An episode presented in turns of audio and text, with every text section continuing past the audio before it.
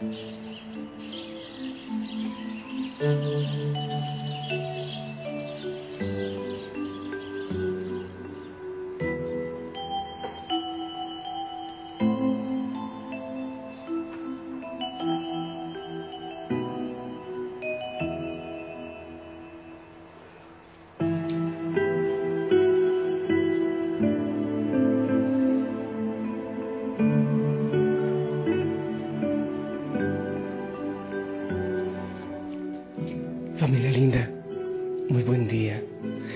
amanecer, que el Señor te bendiga.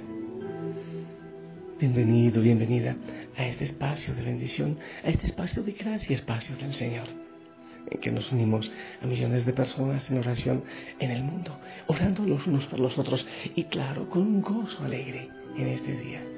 Yo siempre espero el jueves con un gozo especial porque es un día más cercano al Señor y deseo vivirlo así, de esa manera, en su presencia. En este momento ya estoy frente a Él. En el lugar en que estoy, no sé, como que encuentro mucho, mucho descanso. Más que en el lugar, también es en los días de tanta prisa. Él es mi descanso. Qué hermoso que también tú puedas ir al Santísimo. Hay muchos. Eh, bueno, el Santísimo es uno, pero eh, está en distintos lugares, en los templos, en las capillas de adoración perpetua. Ir en ese silencio, en ese gozo, cargado de tantas cosas, entregándolo a Él todo. Qué bueno que lo puedas hacer. También tú busques esa posibilidad. O si no, únete espiritualmente eh, desde el lugar donde tú estás, en tu rincón secreto. Saca un ratito para estar con Él, para descansar. Y Él clarifica muchas cosas en tu mente cuando le das ese tiempito. Hoy recordamos a Santa Margarita de Escocia o también a Santa Gertrudis. Pidámosle a ellas que intercedan por nosotros, que oren por nosotros desde el cielo. Familia linda, quiero compartirte la palabra del Señor para ver qué es lo que el Señor nos dice en este día. Siempre enseñanzas maravillosas. Qué hermoso también que tú busques la Biblia y sigues la palabra, medites, es posible el Señor te diga a ti cosas diferentes a las que me dice a mí. Del Evangelio según San Lucas capítulo 17, del 20 al 25. En aquel tiempo, los fariseos le preguntaron a Jesús, ¿cuándo llegará el reino de Dios? Jesús le respondió, el reino de Dios no llega aparatosamente. No se podrá decir está aquí o está allá porque el reino de Dios ya está entre ustedes. Les dijo entonces a sus discípulos, llegará un tiempo en que ustedes desearán disfrutar siquiera un solo día de la presencia del Hijo del Hombre y no podrán. Entonces les dirán, está aquí o está allá, pero no vayan corriendo a ver, pues así como el fulgor del relámpago brilla de un extremo a otro del cielo, así será la venida del Hijo del Hombre en su día. Pero antes, tiene que padecer mucho y ser rechazado por los hombres de esta generación.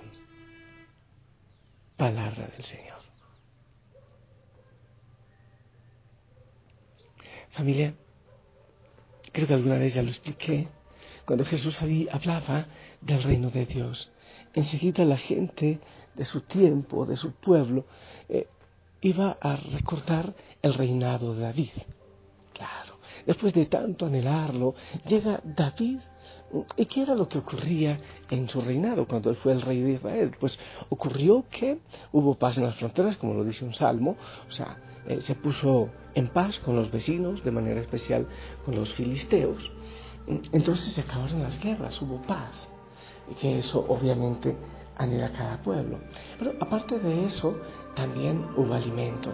El mismo salmo que dice, eh, puso paz en las fronteras, dice, y los sacia con flor de harina. O sea que había prosperidad, había alimento, no había hambre.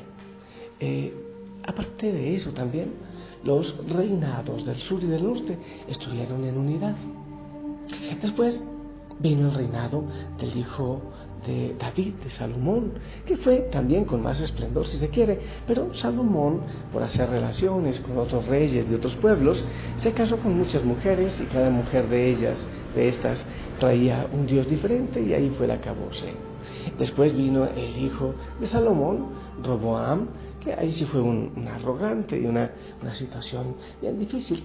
Pero el reinado que quedó en el corazón y en la mente de la gente fue el de David.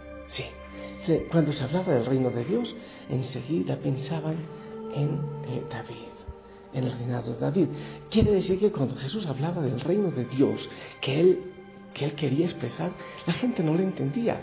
Así como no nos entienden ahora cuando muchas veces hablamos del reino de Dios, de, las bienaventuranzas, por ejemplo, bienaventurados los pobres, bienaventurados los que sufren, bienaventurados los que lloran. Eso no lo entiende nadie. Asimismo no entendían a Jesús cuando él hablaba del reino de Dios. Y cuando a él le preguntan en el Evangelio de hoy, ¿dónde está el reino de Dios? Ese tal reino del que tú tanto hablas, ¿dónde lo vamos a encontrar? Si estamos invadidos por Roma, si hay tanta hambre, si hay tanta lucha, eh, si hay tanta división, ¿dónde está ese tal reino tuyo? ¿Cuándo llegará ese reino? Es lo que le preguntan a Jesús. Y ahí es donde él dice, el reino de Dios no llega aparatosamente. No se podrá decir está aquí o está allá. Es importante todo eso que dice el Señor, porque el reino de Dios ya está dentro de ustedes, lo dice hoy en el Evangelio. También en el tiempo de Jesús, como en el tiempo de Jesús ahora, se busca eso. Y entonces resulta, eso se ve, pero cantidades en muchos lugares en América Latina se ve cantidades. Llega un pastor aparecido por ahí y, viene con una cantidad de cosas, de estruendo, de brillo y gritos, y entre más grita, mejor. Bueno, también hay algunos sacerdotes católicos así. Entre más histeria, histeria, y entre más brillo y grito, es que este trae el reino de Dios. No, dice el Señor que no es así, que no será aparatoso, que no será de esa manera. ¿Por qué? Porque ya está dentro de nosotros. O sea, no es esperar el reino de David como de mucha riqueza, pero claro, el reino de Dios trae, eh, sí, podemos decirlo, trae esta prosperidad, porque cuando se predica la justicia, el amor, el compartir, pues entonces hay pan para todos, claro, eso viene por añadidura. No se olviden, busca el reino de Dios y su justicia, y todo lo demás viene por añadidura. O sea, todo eso también es añadido, viene, pero el reino de Dios no es un presidente. No, eso es un reino del mundo, el reino de este mundo, los reyes de este mundo, un cantante, un partido, un equipo de fútbol, un político, eso es externo, eso está fuera del corazón, eso es fuera y se acaba y muere, porque el reino de Dios, ¿qué dice el Señor? Está dentro de ustedes, ya está, el reino de Dios está con ustedes, pero ¿dónde está? ¿Dónde se encuentra? En el corazón es la presencia por medio del Espíritu Santo, ese reino está en el corazón. Es por eso que cuando ah, uno después de tanta búsqueda y tanta lucha, eh, acepta al Señor, acepta a Cristo como el Salvador, como su Salvador, acepta eh, que viva en nuestro corazón el Espíritu Santo, la vida cambia y todo empieza a tomar un color diferente. Y le dicen a uno, ya está estúpido, ¿qué te pasa? ¿Por qué piensas así? ¿Por qué hablas así? Bueno, personalmente yo he, a mí varias amistades me han terminado la amistad por eso, porque dicen, no entendemos. Eso de la pobreza, eso de vivir, eh, no lo entendemos. ¿Cómo puede ser? Eso no se puede entender si no se entiende que el reino de Dios está en el corazón, que está dentro, que está aquí. No se entiende. Muchos de ustedes que han empezado a vivir de una manera distinta, a escuchar la palabra del Señor, que están haciendo caso a dejar tantas tonteras de este mundo. Sienten que hay un gozo inefable, un gozo profundo, algo que los lleva a uno a, sonreír, a amar más, a abrazar más a los demás. ¿Qué es lo que está ocurriendo? Que han descubierto, han revuelto ese reino de Dios oculto en el corazón, que está ahí. Recuerdo ahora aquella historia que Dios llama a grandes científicos del mundo para decirles dónde me escondo, porque no quiero que me crucifiquen una vez más. Bueno, es una historia nomás, ¿no? Yo, yo sé que él se dejaría crucificar una vez más por ti, pero entonces los científicos le dan varias opciones. ¿Por qué no te vas a Júpiter? No, dice Dios, no, allá van a ser, eh, siguen haciendo naves espaciales, interplanetarias y todo eso, y me van a encontrar. Otro dice, ¿por qué no te vas al fondo del mar? Él dice, no, no, dice Dios, hacen submarinos y me van a encontrar. A la final, después dice Dios mismo, ah, ya sé, ya sé dónde me voy a esconder. En el corazón, en sus corazones. Ahí nunca me buscan. Esa es la historia. El reino de Dios está en tu corazón.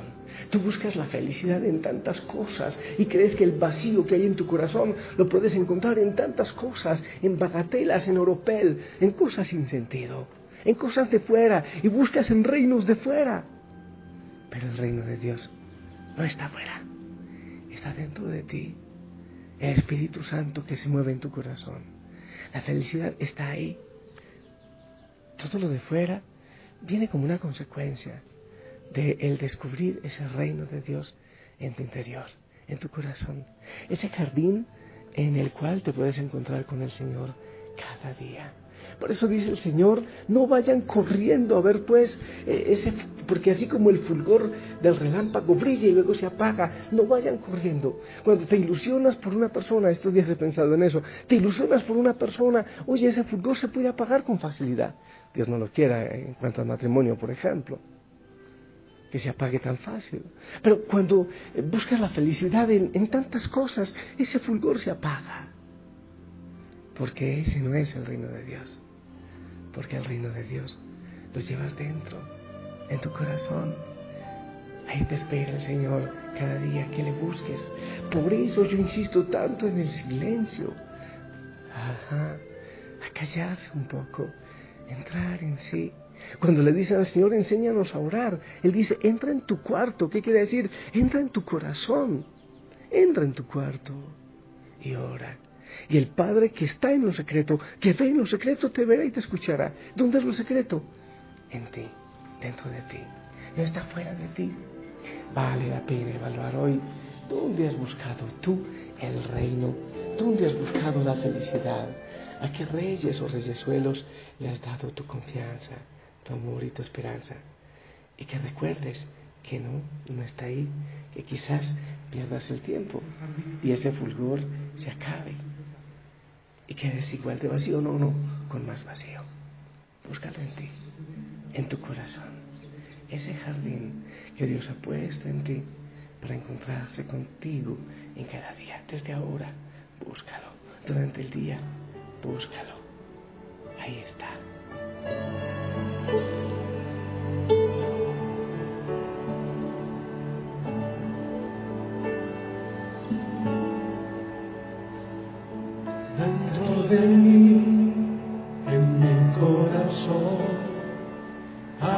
Jardín que Dios plantó, donde pasea el bendito Señor, donde me encuentro con mi Salvador.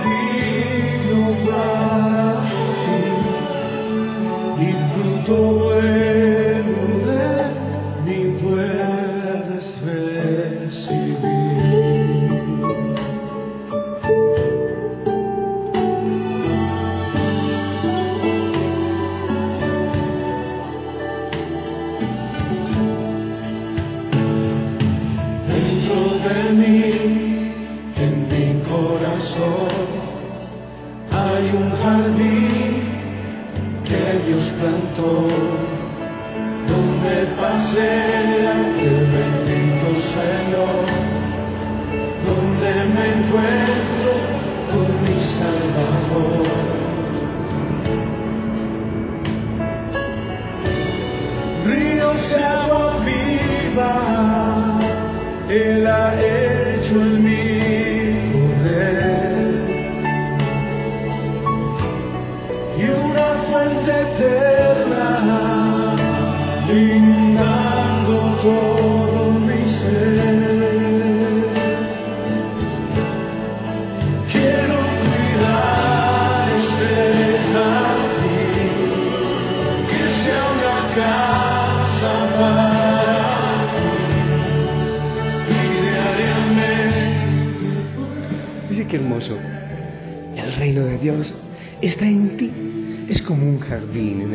puedes encontrar con el Señor cada día. Pero ahorita mientras oraba con la canción, estaba pensando algo.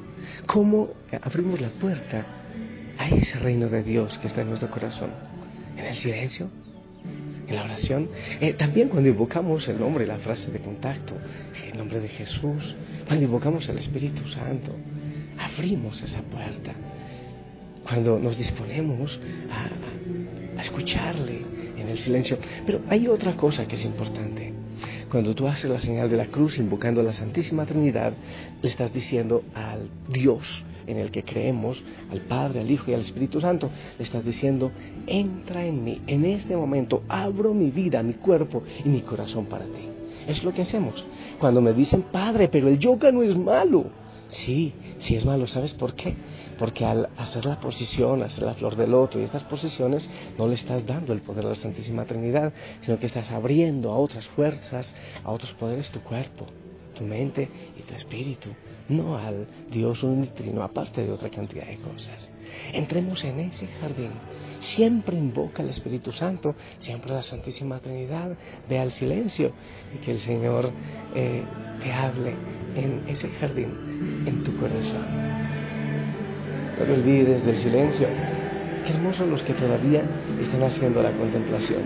Que el Señor te bendiga en este día, que Él te apapache, que Él te abrace y que tú le busques con sincero corazón. En el nombre del Padre, del Hijo y del Espíritu Santo. Amén. Hoy te tocaron los aviones. Espero tu bendición.